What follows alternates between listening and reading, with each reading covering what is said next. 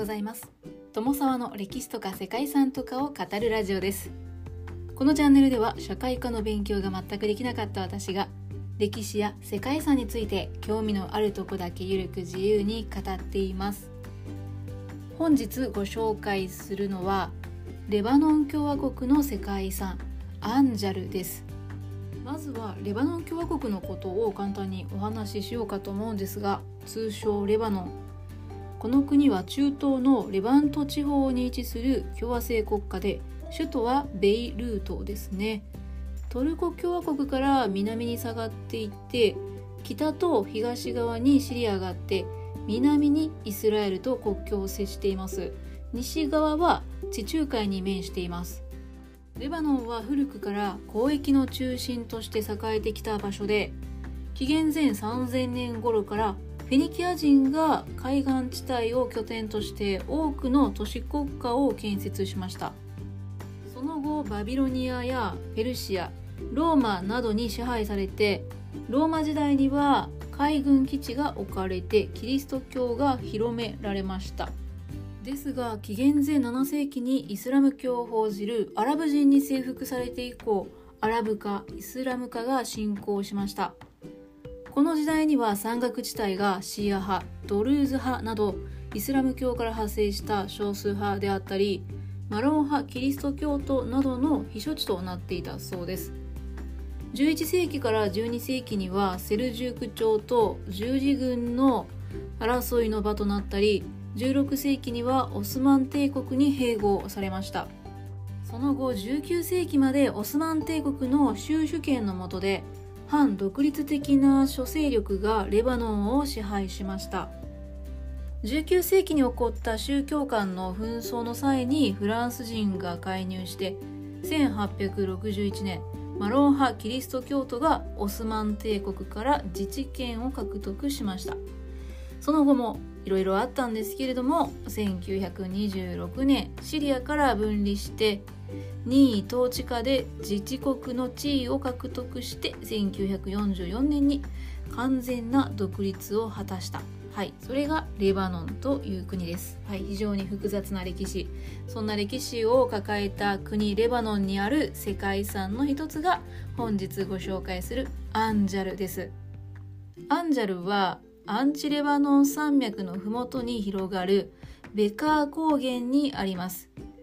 8世紀の初めダマスカスに都を置いたウマイヤ朝カリフアル・ワリード一世が山脈からの豊かな水の恩恵を受けるこの地を避暑地として利休を中心とした都市を建設しました。カリフというのはイスラム政治学での用語ということなんですが世界遺産関連の歴史の中ではたびたび登場していてイスラム教の預言者ムハンマドの没後におけるイスラム社会の最高指導者。これをカリフと呼ぶそうですね。アンジャルの都市建設ではかつて大正の中継都市だったこの町にもともとあったローマ時代やビザンチン時代に使用されたものが現在の一部に転用されたそうです。ダマスカスとベイルートの中継地点に位置するアンジャルの町は繁栄したんですけれどもアッバース朝の時代になる40年後には破壊されて姿を消してしまったそうです。現在はレバノン唯一の城塞都市遺跡として世界遺産に登録されています。はいということで本日は前置きが長くなっておりますが40年ほどで姿を消してしまった都市の遺構が残る世界遺産アンジャルをご紹介したいと思います。この番組はコーヒー沼で泥遊びパーソナリティ翔平さんを応援しています。アンジャルはレバノンの首都ベイルートの東約 50km シリアとの国境をなすアンチレバノン山脈西の麓のベカー高原にあるレバノン唯一の城塞都市遺跡です。イスラムのウマイヤ朝カリフワリード一世の命によって8世紀に建設されたと言われています。ただ町は未完成のまま破棄されたと考えられていてはっきりと繁栄した跡が残るものの20世紀中頃に発掘されるまでは謎の多い遺跡だったそうです。アンジャルはシリアの首都ダマスカスとレバノンの首都であるベイルートの中継地点に位置していて古くから繁栄していました。現在この場所はかつてのイスラムの権力者たちの保養のために作られた宮殿やモスク公共浴場などの跡が残る遺跡となっています。ワリード一世は長方形の敷地を城壁で囲んで東西南北を貫く十字の大きな通りを築いて城壁の東西南北に門を置きました。町はその十字の道によって4区画に分けられていました。南東の区画は宮殿とモスクがあり南西の区画には居住区。北東には大きな宮殿。北西には公衆浴場といった形で町が築かれていたそうです。現在ではイスラムが急速に力をつけて繁栄した時代の都市計画の例として学術的に貴重な存在であると認められています。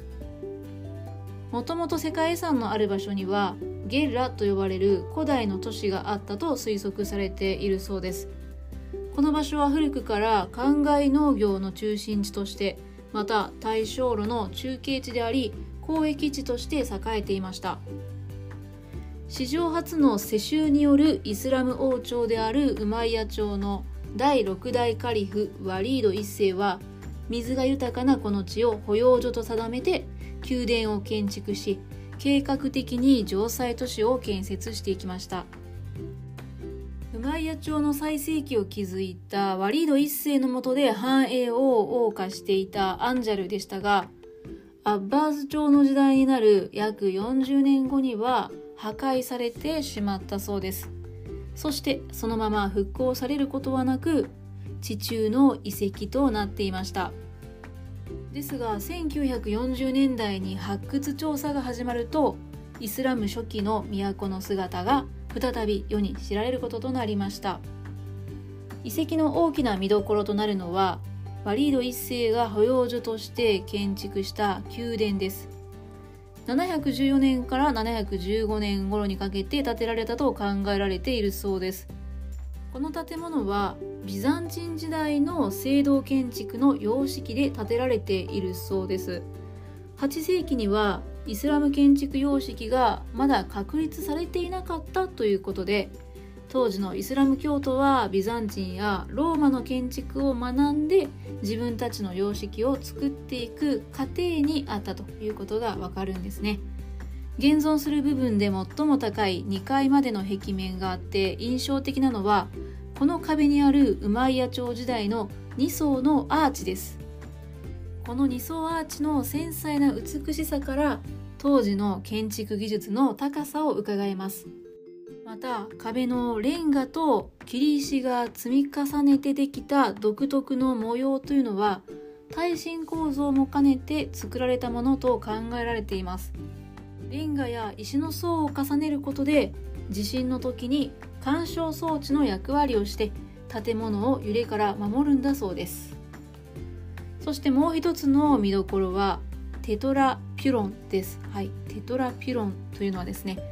四面門のことで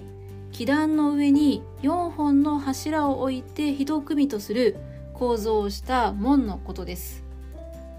田畑の田の字状に区画されたアンジェルの中心にはかつて交差点の東西南北に4基の四面門が置かれていたそうです。今ではそのうち1基が復元されてかつての城塞都市の姿を想像する一助となっているそうです。アンジェルにある四面門はシリアのオアシス都市パルミラに残る四面門と同じ構造だったと思われます。柱の頭の部分にはアカンサスの葉の飾りが施されていてアンジャルがビザンチン建築の影響を受けているということが見て取れます。テトラピュロンは背の高い建物が全く残っていないアンジャルの遺跡にあってすらりと立ち上がるその姿がひときわ目を引く構造物となっています。かつてアンジャルを建設したワリード一世の時代にはウマイヤ朝は西はイベリア半島から東はインド北部にまで勢力を広げ最盛期を築きました。今では崩れかけた壁のアーチ群ではありますが大帝国時代の王宮の後から当時の建築技術の推を感じることができるはずです。ウマイヤ朝時代に建設されて短期間で放棄されたアンジャールで発掘された遺物というのはウマイヤ文明の証拠となっています。またビザンチン様式がより発展したイスラム建築へと進化したことが建築技術だけでなく採用された建築的装飾的要素から見て取れますアンジャールはウマイヤ文明の真の特徴を全て備えた建築群と言われていて8世紀のウマイヤ朝カリフの都市計画の結出した例として評価されています。ということで本日はウマイヤ朝の栄華を伝える貴重な都市遺跡レバノンにあるアンジャルをご紹介しました。最後までご清聴いただきましてありがとうございます。では皆様本日も素敵な一日をお過ごしくださいね。友沢でした。